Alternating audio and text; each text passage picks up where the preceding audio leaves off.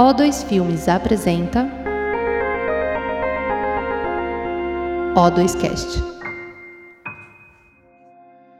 Olá, seja bem-vindo ao O2Cast, o podcast da O2 Filmes. Meu nome é Igor Kupstas e eu sou o diretor da O2 Play, a distribuidora da O2. Hoje a nossa conversa é com o diretor Felipe Novaes.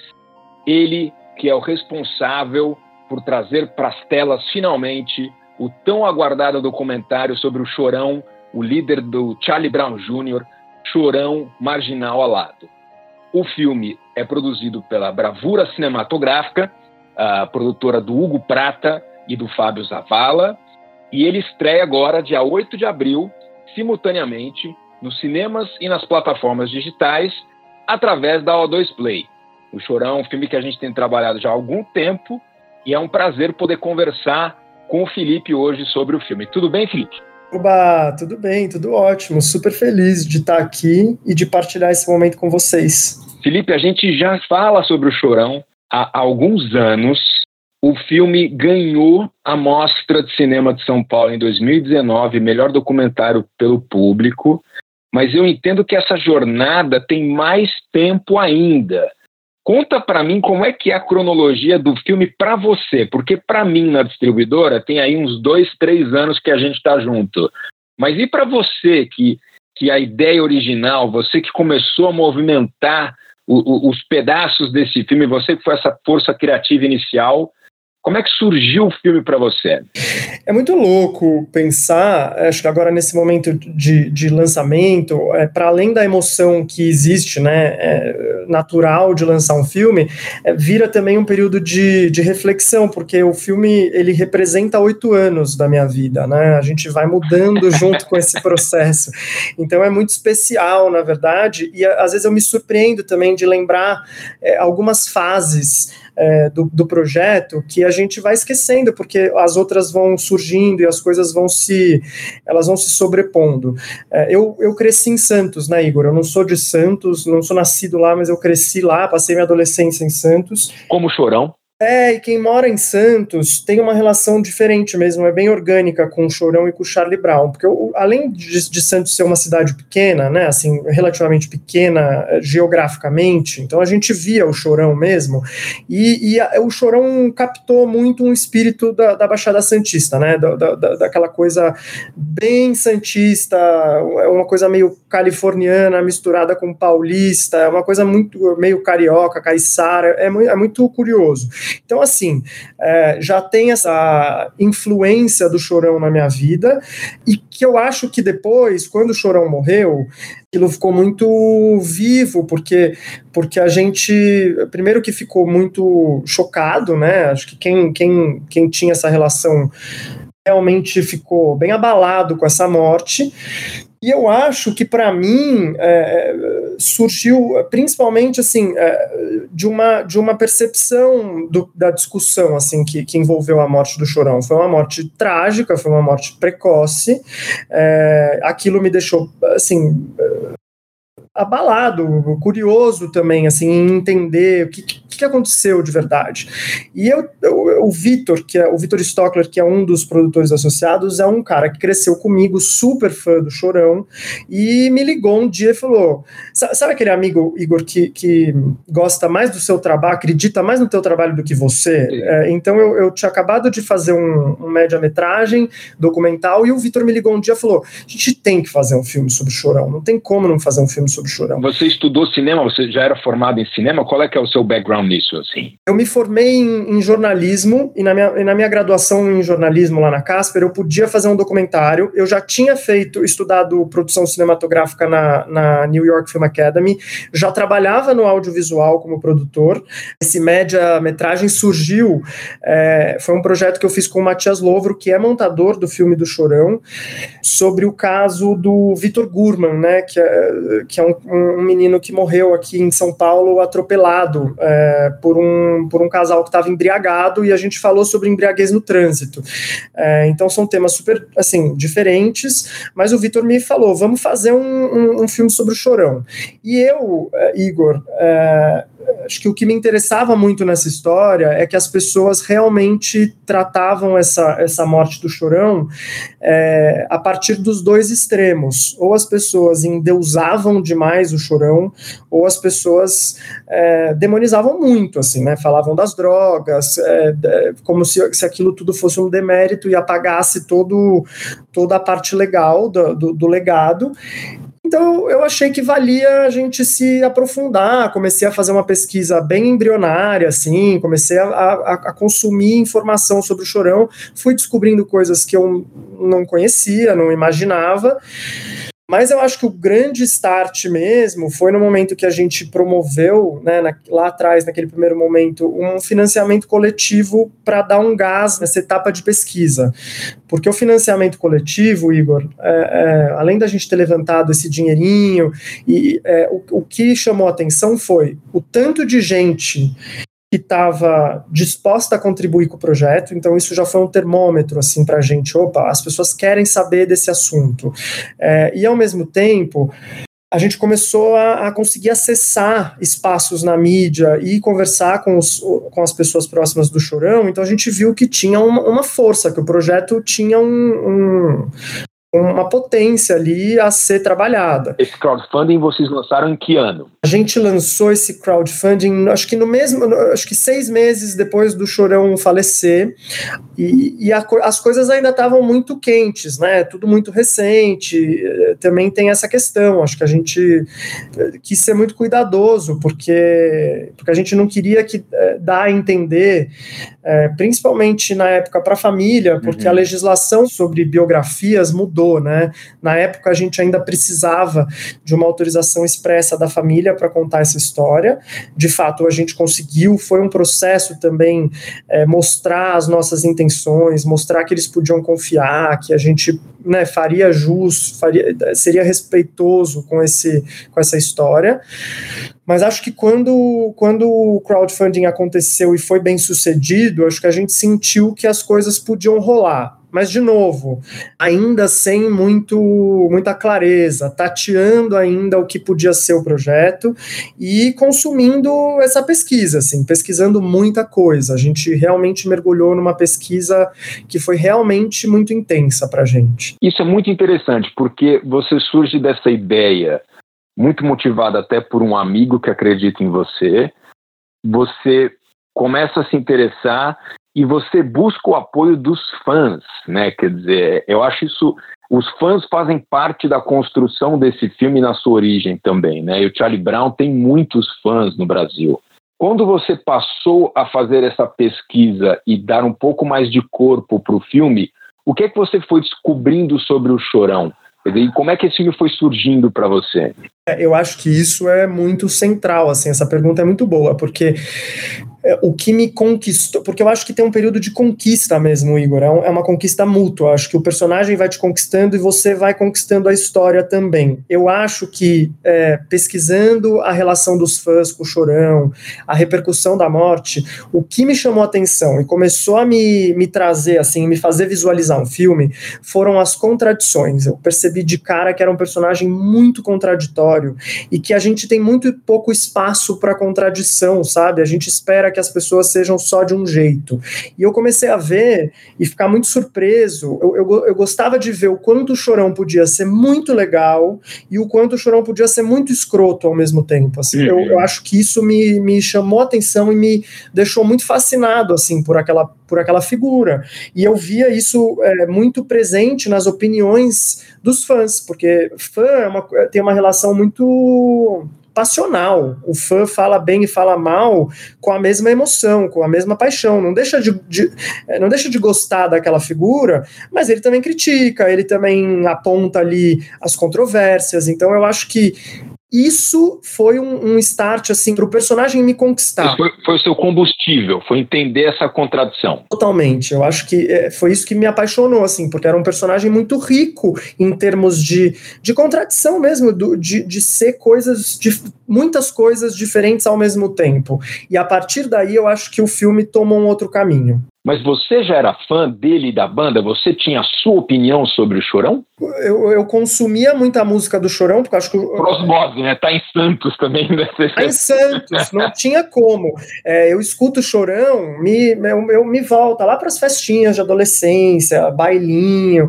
É, é, então eu gostava da música.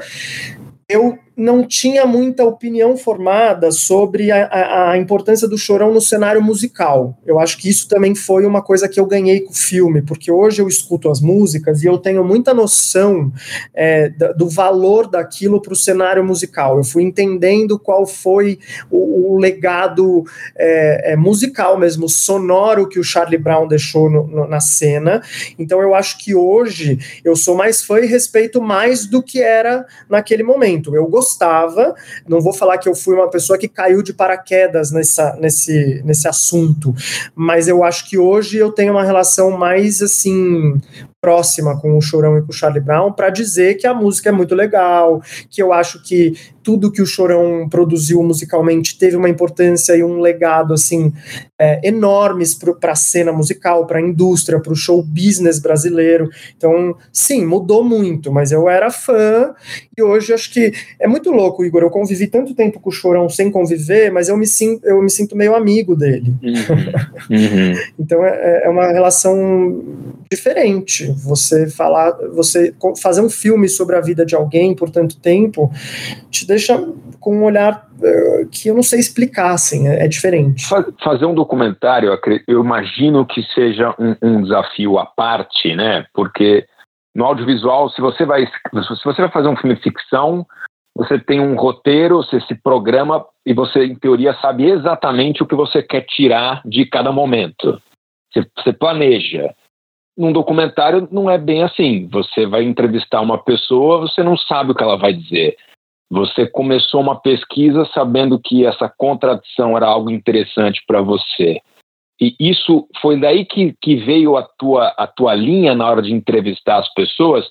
Como é que se parte daí? Quer dizer, depois da pesquisa inicial, entendendo um pouco quem é esse personagem e, e o que é que dele você quer extrair, qual foi o próximo passo? Com quem você conversou primeiro, por exemplo? Eu acho que antes dessa, desse momento das entrevistas tem uma outra questão. É, depois eu fui me especializar em documentário, fui fazer uma pós sobre esse tipo de cinema, mas eu também acho que se a gente voltar um pouco atrás, Igor, a gente teve um boom nos últimos anos de documentários pop, de documentários produzidos com, com, com um novo olhar. Eu acho que o streaming mudou muito a relação que a gente tem com o documentário. É, a gente tem que levar em consideração também que lá atrás, quando eu comecei a fazer esse projeto, é, a gente ainda tinha uma ideia de documentário muito assim. É, uma linguagem de documental muito diferente, muito rebuscada, muito cabeçuda. Então, eu acho que, é, num primeiro momento, também eu, eu fiquei muito em dúvida em como conciliar as duas coisas, porque eu queria que a discussão fosse aprofundada, eu não queria que fosse uma discussão é, superficial, mas eu também não conseguia é, desconsiderar todo esse lado pop do chorão, sabe? É, eu, e, e, de fato você aponta uma coisa interessante: documentário é feito em cima de incertezas. Então é diferente de você pegar um roteiro, de você executar aquele roteiro e depois você chegar na ilha e montar. Uhum. Então é, eu conversei com as pessoas, a gente tinha num primeiro momento, a gente tinha essas 20 horas de entrevista, porque eu, eu quis conversar com as pessoas, Igor, até antes de mergulhar tanto na minha pesquisa mais teórica, assim, e, e, e, historiográfica sobre o Chorão, porque depois a gente teve uma etapa dessa. Eu queria conversar com as pessoas até despido de, de, de, muita, de muitas ideias preconcebidas sobre o Chorão. Eu mesmo tinha ainda muitas dúvidas, eu acho que isso foi bom na hora de conversar com as pessoas. Eu, eu, eu tinha até um cuidado de de não preparar tanto as minhas entrevistas, uhum, entendeu? Uhum. É, eu, eu queria conversar e, e, deixar as coisas acontecerem, o que, o que é uma decisão que ela é, ela é muito boa, mas ela traz outras dificuldades, né? Você, você conversar com a pessoa com essa abertura, cada um leva para um lado a entrevista, né? Então eu tinha as minhas dúvidas de como isso ia se dar no final, na hora de costurar tudo. É, acho que a gente começou falando com amigos do Chorão, pessoas próximas que, que toparam conversar com a gente, então a gente começou a mapear um pouco quem era essa pessoa. Num segundo momento, a gente já tinha conquistado, acho que a confiança dessas figuras próximas ao Chorão, a gente foi conseguindo conversar com os parceiros musicais, assim, né, profissionais, pessoas do staff, é, eu cheguei a conversar, eu cheguei a gravar entrevista com alguns fãs que não tá no filme, mas que foram muito importantes também para a gente delinear ali, né? O que, que o chorão causava nas pessoas, qual era o impacto da mensagem. Eu também estava muito preocupado em entender qual era de fato a mensagem ali, né? Por trás daquelas músicas, o que, que mobilizava tanta gente e tanta gente diferente, assim. Então teve esse período de entrevistas antes. As entrevistas feitas, e lógico que a gente já estava também pesquisando bastante imagem de emissora, porque tem o Chorão fez muito programa de TV. Sim. Então a gente assistia, mas aquilo era um lado, era uma persona pública, né? Então aquilo é, é um tem um mise-en-scène ali, uma, uma, um dado de ficcionalizado, encenado, né, do artista, e, e, a gente sentia falta dessas imagens mais íntimas, que a gente não teve, Igor, é muito interessante isso, a gente não teve isso quase até o, o ano de em 2017. A gente ficou alguns anos trabalhando esse personagem sem essas imagens íntimas que a gente depois teve acesso. E aí a gente também fez uma pesquisa bem legal, eu acho que isso foi importante. A gente queria entender um pouco o contexto histórico, social, daquele período em que o Chorão cresceu em Santos. Então, assim, é, a gente fala de skate hoje, o skate é um esporte super popular, mas nos anos 80 era super underground, era super, é, assim, contra a cultura. Então, o skate, é, entender que o Chorão era um adolescente é, underground, numa Santos dos anos 80, é, super, assim, da família de classe média, é, aquilo tudo levantou questões. A gente queria entender qual era o papel do skate, do rock, que também historicamente está ligado a um, a um comportamento mais rebelde. É, então a gente começou a mergulhar um pouco também nessas, com, nessas nesses contextos do, do Chorão, sabe? Entender o bairro que ele morava, como eram as pessoas, como eram as turminhas dos canais de Santos, onde o Chorão circulava, entendeu? E depois, o, o, negócio de documentário é o seguinte, Igor: você monta um roteiro, um, um roteiro de montagem, e você põe na ilha e não funciona. não funciona nada. E aí você começa a ficar desesperado, porque você fala: meu Deus, eu tenho um corte zero aqui, e nada disso que estava lindo no papel funciona, não, não emociona na tela, as coisas não estão no lugar certo, e, e aí sim começa um trabalho com uma outra etapa de trabalho documental que é maravilhosa, mas é desesperadora. E eu até acho que no filme a expressão que ele usa sobre o skate é antena, não é isso? Quer dizer, essa, essa coisa do, do skate é um pouco antena cultural dele, né? Ele usa um termo que eu adoro, uma parabólica. Parabólica. É, é demais, né? E acho que é isso, assim, era entender um pouco esse caldo todo. O que, que o skate, na verdade, é, com, é, ele, ele catalisa, ele condensava na vida do Chorão, porque tinha muita coisa junta, né? Era, um, era, um, era uma vida muito, assim, muito rica mesmo, porque era um moleque que, cara, fez muita coisa, viveu mesmo, era muito solto na vida, entendeu? Assim, é, então viajava, competia nos campeonatos de skate. É, é, é legal dizer isso. Chorão de fato foi um skatista profissional. O Chorão é respeitado na cena do, do skate e toda a carreira do Chorão surgiu a partir desse contexto, entende? É, então a gente também foi eh, desdobrando as coisas a partir desse universo, assim, entendendo.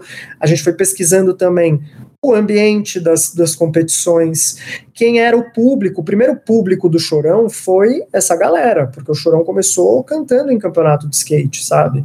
É, então isso foi muito importante para a gente, essa pesquisa e esse mergulhar nesse, nesse cenário. Assim. Você mencionou uh, essas imagens íntimas que, que te deram um pouco mais de acesso a, a um lado não tão público, né? não, não tão mise-en-scène do Chorão né? Um pouco menos do showman e ele mais na sua intimidade. E eu acho que isso é um diferencial no filme e eu acho que isso tudo está muito, muito bem equilibrado. Uh, mas me fala um pouco mais desse material, quer dizer, como é que vocês tiveram acesso a isso? Quantas horas e como é que vocês se selecionaram essas coisas? Porque o filme é muito redondo, né? O filme tem aí em torno de uma hora e vinte e cinco, se não me engano, uma hora e meia.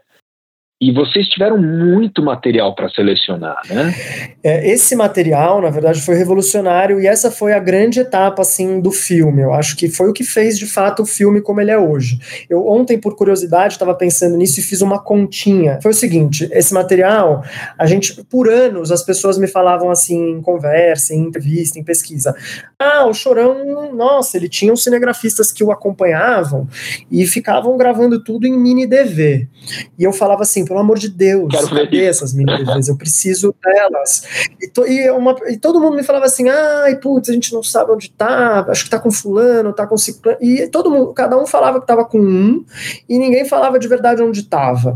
E, e um dia, a gente fazendo, acho que conversando com o Alexandre, filho do Chorão, numa reunião assim, é, de praxe, não, não tinha nada muito específico, estávamos conversando sobre alguma coisa, assinando alguma coisa, e ele comentou um dia, falou, é, eu tenho umas caixas lá em casa com muitas fitinhas, mini DV, aquilo uma hora eu vou ter que digitalizar tudo, e a gente, o olho ficou daquele tamanho, assim, né, como assim, cara? A gente precisa ver isso, por favor. Deixa a gente digitalizar, a gente digitaliza para vocês e, e, e vai ser muito importante para o filme e tal. E depois de uma certa a negociação ali, de um, de um, né, de um entendimento com, com a família, é, teve um dia, um dia ele me ligou e falou, vem com o carro aqui buscar, e eu me lembro do dia, assim, que eu, que eu peguei o carro e, e entrei na garagem do Alexandre ali, falando, meu Deus, e de fato eram umas caixas, assim, umas gavetas, né, sabe aquelas caixas organizadoras com gaveta? Eram gavetinhas cheias de fita, sem nenhuma organização, elas só tinham, eu nem lembro agora, Igor, acho que elas não eram numeradas não, eu que numerei. Uau. E, e, e aí a gente, bom, se deparou com aquelas. Eram 700 fitas, é que nem todas as fitas tinham de fato a gravação completa, então são 600 horas, mais ou menos. E, e sabe quando você olha e fala assim: bom, por onde eu começo, né? Não sei por onde começar. É, a gente numerou essas fitas, na verdade, é, e numerou essas fitas por. A gente começou a organizá-las também por, por lotes, porque a gente começou a mandar isso para digitalizadora, né? Então a gente precisava de um working flow. A gente mandava um lote, enquanto esse lote estava chegando para a gente, a gente começava a mexer nele, ia um lote novo para a digitalizadora. Então tudo aconteceu ao mesmo tempo. A gente não entregou as horas todas para eles digitalizarem, porque quando você digitaliza esse material é no timeline mesmo, né? A fita precisa rodar o tempo dela para digitalizar. Então a gente tinha aí um, um tempo, precisava de um tempo hábil para isso ser feito. Então a gente montou esse esquema. Basicamente, nós montamos uma equipe de decupagem na produtora, era eu e mais acho que duas ou três pessoas, como é que era o nosso dia a dia? Cada dia cada um assistia seis horas de material. Uau. Porque depois de um tempo também, você, depois de um tempo você não consegue mais prestar atenção, né? E, e, tem muita coisa repetida, muita coisa que se parece. Então era assim, cada um assistia seis horas e durante esse processo de, de decupagem já ia selecionando na timeline coisas que interessavam. Então tinha um select do dia. No fim do dia eu sentava com a equipe, a gente assistia o que tudo tinha, o que todo mundo tinha selecionado para a gente poder ter um norte. Então eu começava a, a direcioná-los, gente, a gente já tem muito disso, vamos focar mais nisso, ó, isso interessa muito quando vocês trazem. Então, e no final também, depois desse, desse processo, todo mundo já sabia muito também, Igor, no material, é, entender o que era interessante para o filme, porque daí a gente já, já começava a ter uma linha do que ia ser legal na edição. Eu fiz ontem uma conta, por curiosidade, então primeiro a gente transformou isso num select de 20 horas. De 600 a gente transformou em 20. De 20 a gente transformou em 5 de 5 a gente transformou em duas horas, e logicamente depois nessas duas horas de gold, a gente chamava isso de gold, a gente achava que era o ouro né, do, do, do material, Logicamente, não entra tudo no filme, porque o filme tem uma hora e vinte, mas a gente também usa outros tipos de material, né? O que entrou de fato no corte representa cerca de 0,1% dessas 600 horas. Então, assim, eu fiz essa continha ontem de curiosidade, fiquei um pouco impressionado, porque eu não tinha ideia. Mas foi muito legal, porque a gente começou a, a, a se deparar com, essa, com essas fitas com o que fazia sentido no, no, no, roteiro de pesquisa e com o que não fazia tanto sentido, porque a gente tinha o filme, ele é, o documentário ele é construído em cima de impressões que você tem, né? Então eu tinha apontamentos ali, eu tinha uns feelings, ah, acho que se eu for para esse lado é, vai, vai render. E aí quando chega a fita, aquilo é a realidade, né? É o que tem mesmo, é o que acontecia. Então eu acho que eu, eu, eu com, com modéstia vou falar que a grande maioria das coisas que a gente sentiu no processo de pesquisa se confirmaram com as fitas, mas teve uma coisa ou outra que a gente foi mudando o entendimento. Ah, acho que não era bem assim, é um pouco diferente. Ó, oh, isso aqui é, é, assim. Então isso mudou completamente o filme mesmo, e acho que ainda bem que a gente teve a oportunidade de ter acesso a essas fitas. Tinha muita coisa também, importante dizer. Um artista como Chorão, que era estava sempre acompanhado, o tempo inteiro de equipe, estava sempre sendo filmado, tinha muita noção de que estava sendo filmado. Então, assim, mesmo nessas 600 horas de material, a gente teve muita dificuldade em encontrar imagens muito íntimas, entende, Igor? É, é, porque o, nem, a, às vezes o cinegrafista percebia que, que a coisa ia esquentar e dava um. Parava de filmar, entendeu? Dava apertava o off ali da câmera, é, porque era o patrão dele falando de assuntos íntimos, entendeu? Então nem sempre a gente tinha cenas completas. É, então aí a gente teve que construir isso tudo na ilha de edição mesmo, para conseguir mostrar quem, quem ele era. Tem um momento no filme que é um momento que a gente discutiu várias vezes já, desde a primeira vez que a gente assistiu na sala na O2, ou mesmo na mostra, e que eu revendo o filme esses dias, ele me emociona sempre, que eu acho brilhante, e eu imagino que ele tenha saído dessas fitas.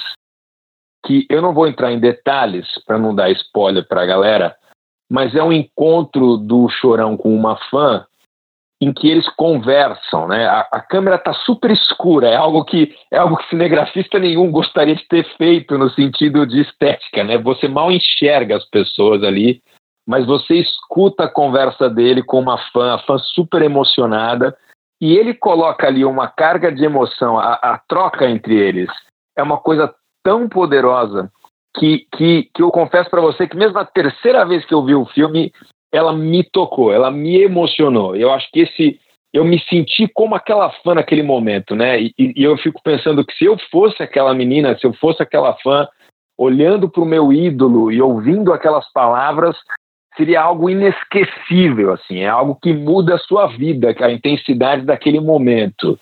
Eu acho que isso já vale essas 600 horas, só aquela cena, Felipe, porque é brilhante aquilo. Meu, é, eu acho que essa cena, ela, ela, ela resume muita coisa Uh, em relação ao chorão, assim, é, eu também amo essa cena.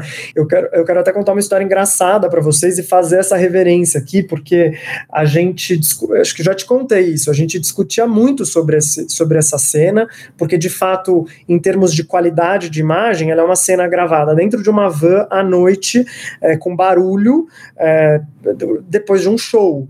Então, é, eu lembro que a gente discutia muito lá na produtora, o Hugo falava para mim, é muito ruim essa imagem imagem, esse som ninguém vai entender. E eu falava, não, mas vamos legendar, deixa eu. De... Não, corta essa cena, tira um pedaço. E eu falava, não, pelo amor de Deus. E um dia a gente foi assistir aí na, na O2 e, e a gente não sabia que o, o Paulo Morelli ia assistir o filme, né? E, e aí eu cheguei lá e tava o Morelli na sala, eu, você imagina, né? Eu fiquei nervoso, falei, meu Deus, tipo, o que, que é isso? Ninguém me avisou. Ainda bem que também que não me avisaram, senão eu não ia ter dormido direito. Mas o, o Paulo, no final do filme, olha pra gente e fala assim: nossa, que foda, essa cena da fã, é que, que demais. E eu, eu bom, eu, eu uso o Hugo até hoje, eu falo que eu, que eu, ganhei, eu ganhei naquela hora a nossa briga, falei, ó, agora que o Morelli falou, tá falado, esquece essa história, vai entrar no filme, e a gente teve muito cuidado com essa cena, Igor, inclusive na finalização, a gente tentou melhorar muito o, o, o que o espectador assiste, assim, em termos de som também, é, mas de fato é uma cena que não podia estar de fora, porque mostra duas coisas que eu acho cruciais, assim, que é a relação dos fãs com o Chorão, o impacto que aquele artista tinha na vida dessas pessoas, e o comprometimento genuíno que ele tinha com os fãs, porque é, eu também não quero dar spoiler, mas é, tem um determinado momento ali, tem uma coisa que ele fala para ela, que para um artista que vem, que vive de, de venda de disco, de, de play em música, é muito, que mostra totalmente essa contradição que o Chorão, né, ele transitava entre vários lugares, assim, ele conseguia se colocar muito no lugar do fã, porque acho que o Chorão era fã, era fã também de muitos, muitos artistas. O Chorão era um cara que consumia muita música, entendia, gostava. E eu acho que ele sabia como ninguém se colocar nesse lugar do fã, saber que o fã estava passando um perrengão ali para vê-lo, que nem sempre, e aliás quase nunca, tinha dinheiro para pagar aquele show, para pagar o, o, o, o ingresso. É, Igor, eu me lembro eh, de uma vez o, o, o Chorão numa hamburgueria em Santos, estava com os meus amigos. Era um dia de show do Charlie Brown, a gente não ia, o Chorão passou na mesa e perguntou e aí, vou, vocês vão no show hoje? Eu vejo vocês no show hoje, tem show hoje. E acho que a gente falou para ele: não, a gente não conseguiu comprar ingresso, não tem ingresso, tal, não sei o quê. O Chorão sentou, comeu, e quando o Chorão pagou a conta, ele chegou na mesa e entregou um bolo de ingresso pra gente. Uh, então, assim, é, essa cena, ela é muito genuína, assim, ela representa demais a relação que ele tinha com esses fãs. Eu vi nessas 600 horas de fita muitas e muitas e muitas vezes o Chorão saindo de madrugada do camarim, porque ele fazia questão de receber cada um dos, do, do, dos fãs que, que, que, paravam ali na porta para vê-lo. É, tirava tênis para dar para fã, tênis que o cara comprou na gringa, assim, tênis caro, é, e o fã falava, putz, eu amei seu tênis, eu queria um tênis desse, e o Chorão tirar do pé e dar pro cara, entendeu? Então, eu amo essa cena, acho que essa cena é mesmo das mais lindas do filme, emocionante, assim, e morro de vontade de, queria muito saber como é que isso bateu na, na fã que, que tá na cena, assim, quando, quando Tomara que ela assista o filme, espero que sim. E, e a gente esteve, a gente esteve junto na, na mostra, né? Na primeira sessão do filme na mostra, e a, a sala de cinema ama esse momento também, né? Quer dizer, a, a sala morre de dar risada, né? Eu acho que que o filme consegue isso também, assim, né? Sem chapa branca, assim. Porque, é, eu sei que eu também sou distribuidor do filme, já deixo isso muito claro, mas quando a gente gosta tem que falar, assim. Eu acho que o filme consegue te emocionar em alguns momentos também e, e, e você ri em outros momentos, né? Por causa exatamente dessa potência desse personagem. É, você comentou o debate com o Hugo Prata em relação a essa cena. Como é que foi? Fala um pouquinho disso, aproveitar então esse gancho, quer dizer, é, você começou esse processo do filme muito uh, com uma iniciativa muito tua em Santos com o crowdfunding em que momento entrou a bravura e como é que foi essa relação? Pelo visto, então, o Hugo também trocou uma figurinha contigo, vocês discutiram muitos caminhos. Como é que foi essa tua relação com os produtores? O filme começou com uma iniciativa muito eh, independente nossa, né, minha, do Vitor e da Roberta Franco, lá em Santos, e a gente foi entendendo nesse processo que o filme representava eh, uma, uma possibilidade de alcance muito maior do que a que a gente vislumbrou, sabe, Igor? E, e até hoje ele vem me provando isso, porque a gente viveu esse momento legal do Fantástico, né? E, e, eu continuo me surpreendendo com o alcance do filme, mas eu acho que quando a gente percebeu isso lá atrás, eu tô falando de 2015, tá?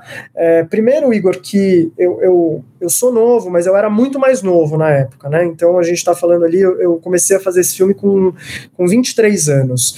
Então é, eu tinha muita, muita vontade, eu tinha muito, muitas desconfianças do que podia ser, mas não sabia de nada, entendeu? Assim, não, não tinha certeza do, do que podia rolar. Quando eu entendi que o filme tinha uma uma, assim, uma, uma potência, um, um, uma possibilidade é, maior do que a que eu estava preparado para entregar para o público e tudo mais, eu senti a necessidade de ter um, uma estrutura de apoio, de, de, de produção maior do que a que eu podia realizar sozinho. E foi um momento que, que a gente chegou na bravura, a gente já tinha algumas horas de material gravado, né? E, e a gente chegou ali. É, o Hugo tem uma história é, no, no, audiovisual muito ligada à música, e eu senti que, que talvez fosse o caminho. E, e liguei para o Hugo pedi para apresentar o projeto, assim, eu falei, eu tenho um projeto do, do Chorão e eu quero que você produza, deixa eu te mostrar esse, esse, esse projeto. E eu, a gente foi lá, levou um, um select do material que a gente tinha, fez uma defesa, mostrou um pouco qual era o intuito do projeto, e o Hugo gostou, o Zavala também, e, e, e, logo depois, assim, isso é, tem um blur na minha cabeça, não lembro direito, mas logo depois a gente levou para Bravura, né? E aí começou uma coisa é, muito legal, e eu, eu, eu, eu, sinto que é um. É mais que um dever, é um, eu fico feliz em contar assim. O Hugo, é, que estava vivendo o processo de Elis, fez um longa biográfico também sobre uma artista musical. É, com anos de, de estrada, me pegou pela mão, assim, em diversos momentos, assim, é, eu me senti perdido nesse processo, é, fazendo meu primeiro longa, é, me perdia mesmo, Igor, não tinha certeza, às vezes, para onde ir, como fazer, então eu acho que essas trocas, elas foram, assim, indispensáveis para o filme e para minha carreira certamente assim sou grato é, ao Hugo nesse sentido artístico e ao Zava no sentido de produção mesmo né de ter um produtor executivo atrás é, dando esse espaço me, me, possibilitando também sentar na ilha de edição. A gente a gente foi como a gente era uma equipe pequena a gente teve a, a, o privilégio de ficar muito tempo em montagem né a gente teve alguns períodos de montagem e chegou um momento Igor, que o, o, o, Hugo me empurrou, porque eu lembro que chegou uma hora que a gente é, não acertava a montagem, não acertava a montadora, as pessoas. E o Hugo pegou e falou assim: não, mas você tem que sentar na ilha. Você senta você, começa, começa você, mexe ali, você põe a mão no. E aí destravou, porque eu, eu lembro muito também do, do Hugo batendo muito na tecla e falando: seu filme é pop abraça isso, abraça o, o, o, tanto que teu filme é pop, é, porque porque essa história ela, ela tem um alcance popular gigante, você tem que prestar atenção nisso. Então a gente tem mil histórias divertidíssimas, né? Eu, eu, usou o Hugo que uma vez ele eu, eu sentava para trabalhar, não encontrava muito ele e tal. Eu lembro de um dia chegar na produtora, ele tinha aberto um caderno meu de trabalho enquanto eu não estava lá e ele tinha escrito assim no caderno em letras enormes lento. e, o, e, o, Hugo não lembra disso, ele fala que ele não lembra disso, mas eu, como foi para mim o lento, eu lembro. E eu lembro de que aquilo foi combustível, assim, porque eu ficava com raiva, falava, eu preciso provar que, que, que valeu a pena trazer esse filme para a produtora e, e, e, e vambora.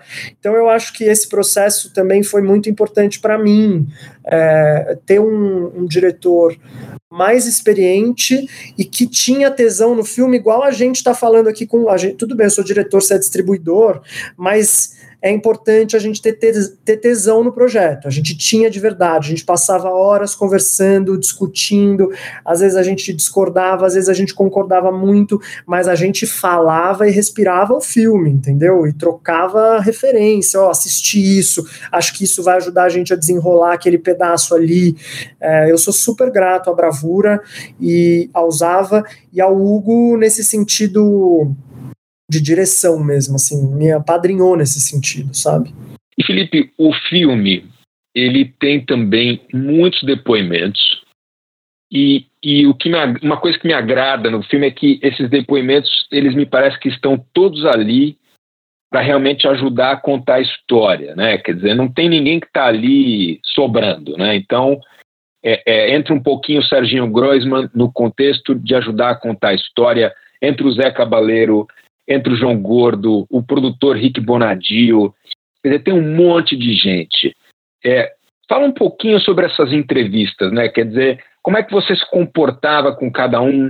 O, teve algum caso que foi mais interessante do que o outro? Teve algo que te surpreendeu? É, na hora de abordar essas pessoas? É, elas também te ensinaram sobre o chorão? Elas me ensinaram tudo sobre o chorão, na verdade, porque você lê, lê, lê, você assiste, mas não tem nada que te reforce mais do que quem viveu aquilo e viu de perto, né? É, tem, tem que ter muita coragem também, Igor, é, por isso que a, a edição é um momento, assim, difícil e, e para o diretor, sobretudo, de desapego, porque você precisa deixar muita coisa de fora, né? Coisa que às vezes você acha que é incrível e que não ajuda a história a andar para frente. Eu acho que a gente teve esse cuidado. A gente não colocou nada no filme que não fizesse a história andar para frente, a história levar a um novo entendimento. Essas entrevistas, acho que o, o legal disso tudo foi um pouco poder me encontrar, me reencontrar com o background do jornalismo, né? Porque eu fiz jornalismo, mas eu comecei a trabalhar no audiovisual no começo da faculdade, então assim, eu ficava um pouco num limbo entre as duas coisas, né? E, e acho que na hora de entrevistar tem uma coisa muito intuitiva mesmo. Eu acho que eu nem sei te dizer como eu consegui em todas as entrevistas tirar aquilo tudo, porque cada entrevista de fato é uma entrevista. Eu não era a mesma, eu não, eu não, eu não tinha o mesmo approach para cada um dos entrevistados. Eu acho que eu estava ali servindo a um propósito que era descobrindo eh, informações, né? E você tem que romper um, uma relutância, assim, uma resistência que ela é natural, qualquer um tem, né? Quando você está quando está sendo entrevistado e você não conhece a pessoa. E eu também às vezes fico imaginando, né? O que, que os caras deviam pensar esse moleque quem é esse moleque que está me ligando aqui, falando que vai. Eu, eu lembro muito da negociação, por exemplo, do, da banda, porque quando o Chorão morreu, tudo muito difícil para a banda, né? Eles, os caras ficaram ali no, no centro do, do, do holofote, tudo muito difícil, momento super complicado. E eu lembro que eu tentava a entrevista com a banda e eles não, não me davam entrevista, assim. Conversava com a, com a, com a produtora deles, empresária, e ela me enrolava totalmente, assim. Eu, eu, eu lembro coisas que você só faz com, com 23 anos mesmo, porque eu acho nem sei se eu teria coragem hoje. Eu me lembro, eu estava de carro na Serra Corá, dirigindo, olha isso, cara. É, e eu pensando, eu estava no momento que eu precisava da entrevista da banda, assim, tava, era um, era um, era um lapso assim no, no, material, tava, era uma lacuna ali que a gente estava preencher. E eu lembro, Igor, que eu liguei para ela, bem atrevido assim, e falei: a gente tem conversado, máximo respeito pelo, pela sua cautela, pelo seu cuidado, mas deixa eu te explicar uma coisa, eu vou fazer um filme sobre o Chorão, esse filme vai acontecer, vocês, vocês acreditem ou não, e eu vou fazer com a banda ou sem a banda. Então, mas eu acho muito melhor com a banda, porque eh, eu tenho certeza que só vai engrandecer toda essa história e tudo mais. Então eu, eu, eu, é o seguinte, eu preciso gravar com a banda agora, essa semana, porque senão não, não, não, vai rolar, tá, tá prejudicando o projeto aqui, a gente não pode ficar abrindo câmera. E acho que ela entendeu, assim, ela, não, meu, eu te entendo completa, completamente, me dá, me dá meia hora aí, deixa eu, deixa eu tentar desenrolar isso. Igor, de fato, em meia hora ela me ligou e falou: Você consegue vir hoje para Santos? e, e, cara, eu falei: Olha, eu vou ter que conseguir. Você tá me ligando, eu te, eu te pilhei, vou conseguir, vamos lá. E a, eu me lembro dessa movimentação de conseguir câmera, de conseguir profissional, de, de, de mobilizar as pessoas, e nós fomos, de fato. É, e, e para falar de entrevista, eu acho que não tem como a gente não entrar na entrevista do Champignon, né? Porque, porque eu acho que é a entrevista que é mais marcante para mim e que mais me levanta todos esses, todos esses sentimentos, assim, porque eu, eu fiquei 40 minutos entrevistando o Champignon antes de conseguir acessar de fato o que está no filme. Porque. É, o Champignon, para quem não sabe, ele era foi o baixista original da banda, não é isso? Isso. Ele entrou na banda super moleque, ele também era um fenômeno, moleque com 12, 13 anos tocava baixo, que era maravilha, assim, um cara era um é, monstro. Um dos baixistas mais talentosos do Brasil, assim. E ele, enfim, ele infelizmente, ele acabou uh, tirando a própria vida não muito tempo depois que o Chorão faleceu, né? E, e, e você conseguiu entrevistá-lo quanto tempo antes disso, Felipe? Só sete dias, Igor. Então Meu você imagina se eu não tivesse ligado para essa, essa, essa empresária. Eu, me, eu sempre me. Eu sempre me. Eu sempre reflito sobre isso. Eu, porque eu acho também que depois de um tempo, eu gosto de acreditar que o projeto ele vai tomando uma vida própria, assim, sabe? O que tem que acontecer acaba acontecendo, é uma, e na hora que tem que acontecer. E eu sei que é uma, um olhar mais metafísico, mas, mas é muito louco pensar que de fato é, a gente eh, gravou e, e, eu penso que se a gente se eu tivesse esperado uma semana talvez para ligar para ela e pedir e reforçar de novo, né, e, pressionar, talvez a gente não tivesse essa entrevista que para mim é das mais fortes do filme.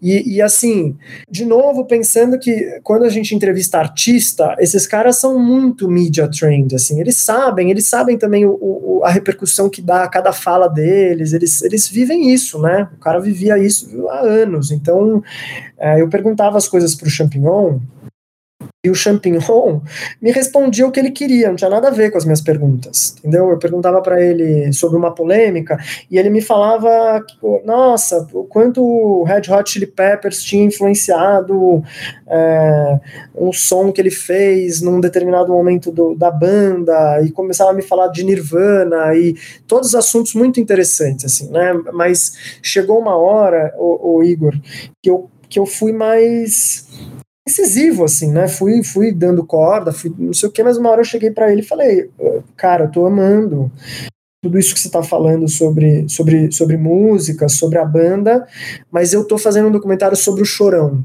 E eu não posso fazer um documentário sobre o Chorão sem saber da tua relação com o Chorão, por mais difícil que ela seja, assim, preciso saber é, das dificuldades. E aí eu acho também que tem uma coisa do olhar. Eu, eu, eu foco muito em olhar sempre na, na entrevista. Eu acho que é dar aquele olhar de cumplicidade, de falar, pode me contar, porque eu vou usar isso de uma forma que faça jus a essa confiança. Assim. Então eu, eu lembro muito de um olhar que eu dei para ele quase que dizendo, meu, me pode me contar, entendeu? Na, na, moral, assim. E aí o Chorão, o Champignon mudou, mudou o aspecto, assim, e, e, e acessou esses lugares com a gente ali, né, com, com, muito, com muito carinho, assim, e contou e falou coisas muito duras mesmo, que eu acho que, que são importantíssimas para a gente entender tudo aquilo. É, tem uma frase do filme que me marca até hoje, que é, pô, eu podia sentar aqui e te contar uma história bonita, linda, mas a nossa história verdadeira ela é diferente, ela é triste. E isso me pegou assim de uma forma, e lógico que depois também revisitando, depois do suicídio do Champignon, é, me né, pega mais ainda. Mas, mas é um pouco isso, assim, né? Acho que na hora de entrevistar, o cuidado que a gente teve é menos ele é menos editorial, acho que é menos em montar perguntas engessadas e mais estar presente ali, ouvir o que os caras estavam falando e a partir do que eles estavam falando, levantar perguntas. Eu dividia com eles dúvidas que eu tinha. Tá, mas eu, eu como, como assim? Eu fico pensando, como assim? Vocês falam isso, mas depois aconteceu aquilo, qual que é o sentido disso tudo? Não sei, acho que vai muito na intuição mesmo e, e na pesquisa. Acho que quando você está dentro, mergulhado, vai fácil. A história deles é muito é trágica, mas é muito bonita também, né? Porque eles tinham uma relação. Ele até fala, né, o Champignon, de que o Chorão, quando viu ele tocando moleque, abraça ele e fala: Agora tu é meu protegido. Tem essa coisa de mentor, né? Quer dizer, você tem é, é uma paixão que também vira ódio. É, é, é, esse, é exatamente esses extremos que você comentou no começo que eu acho que permeiam todas as relações principais do Chorão com, com todo mundo que estava ao redor dele. Né? É, e essa história do Chorão, primeiro que tem essa, é, tem essa relação de idealização extrema. Um, você imagina o que é para um moleque de 12 anos entrar numa banda com, com um líder daquele que ele admirava, respeitava é, e que vai adquirindo ao longo do tempo uma função quase paterna na vida, né? Assim, acho que ele, ele tinha isso em relação ao, ao Chorão. E e aí eu sempre as pessoas às vezes falam assim, mas essa relação aí de amor e ódio tal, e eu falo, gente, mas é, é, não precisa ir muito longe. A gente trabalha com, a gente tem colegas de trabalho que é isso, a gente ama e no outro dia a gente odeia, fica com raiva porque o fulano tem um, um comportamento X e a, tem uma mania X que irrita. Então assim, acho que uma relação naturalmente permeada de todos os sentimentos. Eu não tenho dúvida de que era muito amor envolvido, assim, sabe? Eu acho uma história muito bonita mesmo, é uma história muito simbiótica também, porque os dois faziam um contraponto um ao outro muito interessante sempre. Eles antagonizavam, mas ao mesmo tempo eles eram super próximos. E um representava a história do outro. Porque eu acho que você não consegue. Tem amigos, tem pessoas na vida da gente que a gente não consegue dissociar. A pessoa estava ali o tempo todo. Então você foi mudando, o outro foi mudando também. É, é, nem sempre a gente se acompanha. É, então eles têm momentos de ruptura, tem momento que fica sem se falar mas depois também quando o bicho aperta, vai lá, bate na porta do outro, faz as pazes, quando tá no palco, brigado, tem essa cena também no filme, Chorão né, esculachando o Champignon no palco, que é uma cena icônica para quem é fã do Charlie Brown, aquilo marcou todo mundo. Em nenhum momento acho que aquilo foge das relações de verdade da vida da gente, entendeu? Os caras eram gente, e, e a gente tem essa dificuldade, às vezes, em, em olhar para os ídolos é, como pessoas, a gente acha que eles são sempre aquelas máquinas de fazer sucesso, e eles são pessoas que trabalham juntos, que viajam juntos o tempo inteiro, o Brasil inteiro, estão longe de casa. Eu acho que, que tem que entender isso na relação deles. Era uma coisa muito simbiótica, acho que e muito natural. Eu não vejo essa relação como uma relação que fuja da normalidade, não. Eu acho que é uma relação que a gente experimenta na vida em diversas ocasiões, todos nós. E Felipe, o Charlie Brown é uma banda que toca muito no rádio até hoje. Todo ano eu vejo um agito em relação a, a, a datas como o aniversário dele, do Chorão, é, é, shows especiais. Eu vejo que existe uma memória muito presente, né? Quer dizer, ele é um cara muito presente ainda. A banda é muito presente, a música vai encontrando outras gerações. Para você que passou tanto tempo com esse personagem, com essa banda, por que que a, o que que tinha na música do Chorão e do Charlie Brown que ficam tão quentes, tão vivos até hoje? Quer dizer, na tua opinião, o que, que é o sucesso do Charlie Brown? Ó, eu acho que tem dois pontos uh, centrais nessa, nessa resposta, assim, e eu também penso muito nisso. Me choca, oito anos depois, o Chorão ainda ser um dos artistas de rock brasileiro mais ouvidos, né, nas plataformas. Eu acho que, de um lado, musicalmente, para você ficar, eh, você ser tão relevante por tanto tempo, com públicos tão, com gerações diferentes, com públicos distintos, tem que ter uma autenticidade na letra. Eu acho que as letras do Chorão, elas falavam eh, de coisas autenticamente, de questões autenticamente dele, eu acho que aquilo era ele mesmo, ele colocava o que ele vivia de verdade. E, como é de verdade, as pessoas inevitavelmente se identificam. Então, eu acho que as mensagens ali, é, principalmente em relação a perseguir um sonho, né? Acho que o Chorão falava muito dessa vontade de vencer, de conquistar as coisas que ele queria. E eu acho que não tem ser humano no mundo vivo que não compartilhe dessa vontade de realizar, conquistar seus próprios sonhos. Eu acho que tem essa questão da letra, né? E lógico, um talento em deixar esses, essas mensagens muito eficazes, né? As pessoas é muito chiclete, as pessoas gostam, fica na cabeça. E musicalmente também tem a questão do som. O Charlie Brown criou uma sonoridade dentro do rock muito específica, porque junta o ska, o rap, o reggae, enfim, tem mil, mil sonoridades ali que ele juntou e fez uma coisa muito dele, muito autêntica. Então eu acho que, é, as, é, lógico que isso pautou muito o rock depois, mas aquilo era muito da banda, né? Tinha uma identidade muito forte, e eu acho que aquilo representa de fato um, um, um pedaço da música ali que, que, que pegou o público de jeito. E eu acho, Igor, que também tem uma a segunda a segundo caminho dessa resposta é a figura do chorão. Eu acho que e eu vivo pensando nisso, é uma opinião minha, eu não sei se ela tem respaldo aí em quem entende mais de música, mas eu acho que o, o chorão cresceu, é, prosperou, fez sucesso e morreu num período em que as redes sociais ainda não não tinham tanta centralidade nas carreiras musicais. Lógico, já tinha internet, já tinha rede social, mas os artistas ainda não eram tão moldados para esse discurso das mídias, não construíam tanto as carreiras em cima disso. Então eu acho que, ao mesmo tempo que a internet deixou os artistas mais próximos do público, é, das pautas, dos, das, das, das, das, impressões do público, é, pasteurizou também um pouco o discurso, as coisas ficaram um pouco mais friendly. E eu acho que o Chorão acabou, por conta disso, sendo o, o, último rockstar naqueles moldes que a gente conhecia, do, do, o rockstar errante que viveu uma vida analógica e que deu porrada e nem sempre nem sempre precisou fazer tweet se desculpando e, e, e, demonstrando um bom mocismo.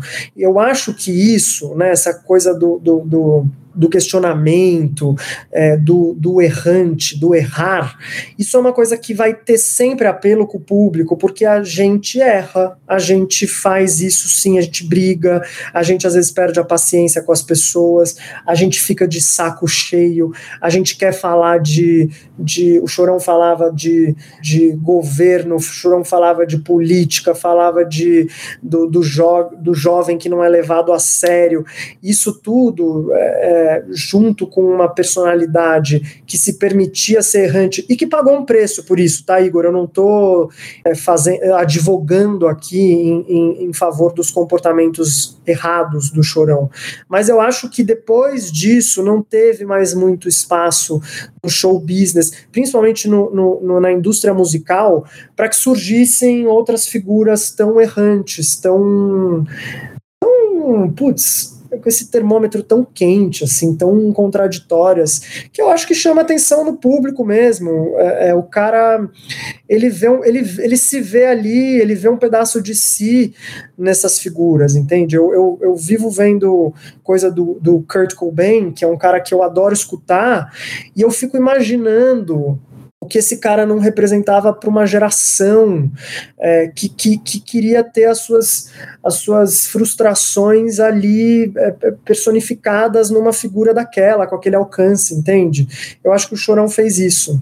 Então, por isso acho que oito anos depois, ainda é. Oito anos depois de morrer, né? Porque foi durante 20 em que teve vivo e que teve em primeiro lugar nas rádios, mas continua ainda. É, é, a gente está falando de um artista que não produz mais música, né? Isso que é muito louco.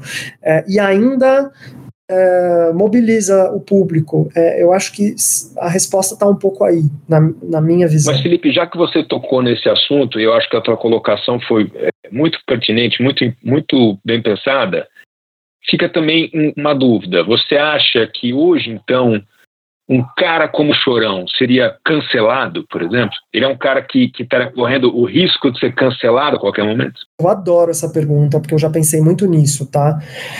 Eu acho que o Chorão era um cara extremamente esperto uhum. no business sabe, Igor? Eu acho que o Chorão tinha muita. Além de frontman, de músico, o Chorão era um puta empresário de si mesmo, um puta produtor de si mesmo.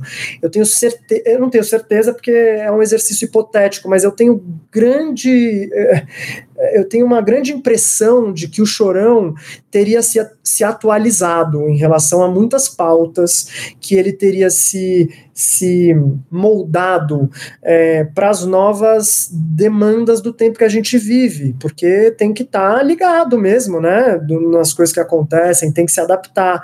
Eu, eu gosto de acreditar que o Chorão não seria cancelado, porque eu acho que ele teria se ele teria captado no ar as coisas todas e teria feito um esforço para mudar. E porque eu acho que também tem que falar uma coisa: o ambiente do rock ele, ele recai em vários vícios é, que são muito que já não tem mais tanto espaço na sociedade, entende? Tem por vezes acaba sendo machista, acaba sendo homofóbico, acaba sendo racista, não, enfim, tem muitas discussões que permeiam esse ambiente do rock, mas que eu acho que, eh, que é muito importante dizer assim eh, do compromisso que o Chorão tinha com, as com os fãs, com as pessoas. O Chorão era um cara muito esperto e digo mais, muito legal, assim, pelo que eu pude ver, ele era um cara muito generoso, muito muito carinhoso. Então eu não vejo o chorão recaindo em erros e, e, e, e, recaindo num comportamento nocivo que ele pudesse ter, só porque, ah, eu sou assim. Acho que o chorão tinha um cuidado muito especial com os fãs. E o Chorão tem fã de todos os tipos, de todas as, as classes sociais, de todas as cenas musicais. Eu gosto de acreditar que ele teria se, se atualizado. Tem um momento no filme que eu adoro, é, que é quando ele está no palco e ele fala para aquele público que só tem três anos que eu sou famoso. Eu tenho vinte e poucos anos, foram vinte e tantos anos de busão, vinte e tantos anos de perrengue, ninguém me convidava para casa da praia. Quer dizer, se eu fosse um moleque de vinte e poucos anos ou menos, vendo o show desse cara e ouvisse isso, eu ia levitar, cara, né? Quer dizer, quem é que não sairia do chão ouvindo um cara desse? Quem é, quem é que não se conecta com um cara desse? Eu acho que ele tinha, de fato, um, um magnetismo, uma capacidade de se conectar com essa plateia que era assustadora, assim, rara, muito rara. Igor, eu acho que, que de fato esse, esse discurso tem um apelo fortíssimo, né? Porque o Chorão tinha essa capacidade de, de colocar em palavras muito convidativas, num discurso muito, muito convidativo e nas músicas, essa atitude que era muito encorajadora, né? Eu, eu vejo, assim, muito relato de fã que em cada área da sua vida, não precisa ser na música necessariamente, levou isso para si e acabou é, absorvendo esse, esse discurso e essa, esse encorajamento que o Chorão passava para diversos âmbitos assim da, da, vida, sabe? Relação familiar, relação de trabalho, é, muito casal que surgiu a partir desses, desses shows de Charlie Brown. Então eu, eu concordo contigo, assim, acho que é muito forte, muito marcante, porque também é muito verdade, é muito legal você ver um cara falando, meu, eu tô aqui em cima fazendo sucesso, mas eu penei muito, meu, não, você não vai conseguir as coisas de um dia para o outro, nem eu consigo. E, e, tá, e, e, acho que a história do Chorão ela é interessante e tá é, eternizada no filme filme. Exatamente por isso, Igor, o Chorão conquistou tudo que ele queria mais um pouco, e nem sempre isso é o bastante pra gente, né? Eu acho que isso é uma coisa que fica aí, é uma pergunta que o filme tenta deixar em aberto para cada um, e acho que foi um pouco a, a nossa ideia, fazer essa jornada psicológica e perguntar também é, refletir sobre o preço desse sucesso. A gente busca sucesso, a gente busca realização o tempo inteiro, mas as coisas custam, entende? Eu acho que talvez essa, essa seja a mensagem do filme. E Felipe, a gente estreia dia 8 de abril, então é uma jornada que vai se, se encerrando. A gente tem ainda algumas ações de lançamento e muito agito, muitas conversas contigo. Mas eu queria saber, assim, agora que esse projeto também vai sendo entregue, se você tem novos projetos, quais são os próximos passos para o Felipe Novaes? Olha, ainda bem que eu tenho novos projetos, porque a gente está vivendo um momento tão difícil que eu preciso focar neles e garrar, assim, sabe? É, tenho, tenho alguns outros projetos documentais. É, por incrível que pareça, biográficos também, Igor. Eu, eu, eu, encontrei muito prazer nessa nesse lugar assim do biográfico. Acho que é um, é, uma, é um caminho muito interessante porque a gente consegue se utilizar dessas histórias marcantes, né, de figuras que, que, que fizeram coisas é, legais e relevantes para a gente poder pensar na gente, sabe, poder pensar os próximos passos é, como como indivíduos e como sociedade. É, eu não tenho nenhum projeto ainda é, em produção, eu, eu, eu, também atuo como produtor executivo de alguns outros projetos, então eu estou tocando outras coisas de outros diretores, que também me dá bastante prazer, é, mas tenho projetos meus sim que eu espero que em breve a gente consiga executar. Que legal, Felipe. Ah, também ah, tentando usar a pandemia para desenvolvimento, é isso? Todos os produtores, muita gente que não consegue gravar, está desenvolvendo muito nesse momento. É, o que na verdade foi muito legal ano passado a gente dar esse desviozinho e desenvolver, mas a gente estava contando com um ano de 2021 em que as coisas estivessem acontecendo mais, né? É. Então, ao mesmo tempo, a gente não pode viver só de desenvolvimento, né, Igor? Então eu torço e espero para que a gente sobreviva e, e, supere esse momento difícil. Iremos, vamos superar, eu, eu tendo a ser otimista, mas de fato as coisas estão. A gente está vivendo num terreno muito árido, né? Numa terra arrasada, mas eu confio que, que nós do audiovisual vamos conseguir é, manter a, a, energia e o esforço para essas iniciativas acontecerem. Legal, Felipe. Obrigado demais pelo papo e deixo aqui um espaço para você dar um, um, enfim, um recado final para os fãs, para as pessoas que a partir do dia 8 de abril vão poder assistir ao Chorão Marginal Alado nas plataformas digitais ou em cinemas selecionados. E você também, se quiser, enfim, deixar algum tipo de forma de contato, não sei se você tem alguma rede social, para quem quiser saber mais de você, Está aqui o espaço para você. Igor, primeiro, obrigado é, pelo convite para participar do O2Cast. Foi uma conversa muito legal e um obrigado assim estendido ao O2 Play que virou nossa casa, que acreditou no projeto lá atrás. Isso é importantíssimo para a gente. Assim, é, obrigado em nome de todos nós que produzimos o filme. É, sim, eu tenho um Instagram que agora agora virou público. Eu nem sabia dessa história de público, privado, nananã. É, arroba Felipe Novaes Elias. É, eu, eu, costumo postar as informações do filme lá, de outros projetos que eu estou desenvolvendo, então vai ser legal se as pessoas puderem ficar ligadas lá. E é isso, obrigado. Espero que todo mundo assista ao filme. Acho que a gente está também pegando esse gancho aí da pandemia, de tudo que a gente tem falado, é um momento em que a gente precisa, Igor, lembrar que o Brasil é capaz de produzir as coisas mais legais do mundo, é, e o Chorão é prova disso, assim, a gente é, a gente é um país muito rico culturalmente, então eu espero que as pessoas assistam ao Chorão Marginal Alado e que gostem e que compartilhem aí suas impressões, a gente vai adorar saber. Obrigadão. A gente lançou o trailer e foi um sucesso, né? Já em, em 24 horas 1 milhão e 700 mil views orgânicos, mas o comentário que eu mais gostei, muitos comentários, muitas pessoas chamando as outras para assistir, e teve alguém que colocou assim: melhor notícia de 2021. Chegada do Chorão. e ó, eu vou mais longe, Igor. No cenário polarizado que a gente está, só o Chorão é capaz de unificar o Brasil. Vamos nessa. Ai, que legal. Felipe, brigadão, bicho. Muito legal, cara. E parabéns pelo filme, viu? Obrigadão. Valeu, queridos. Obrigado mesmo. Abraço.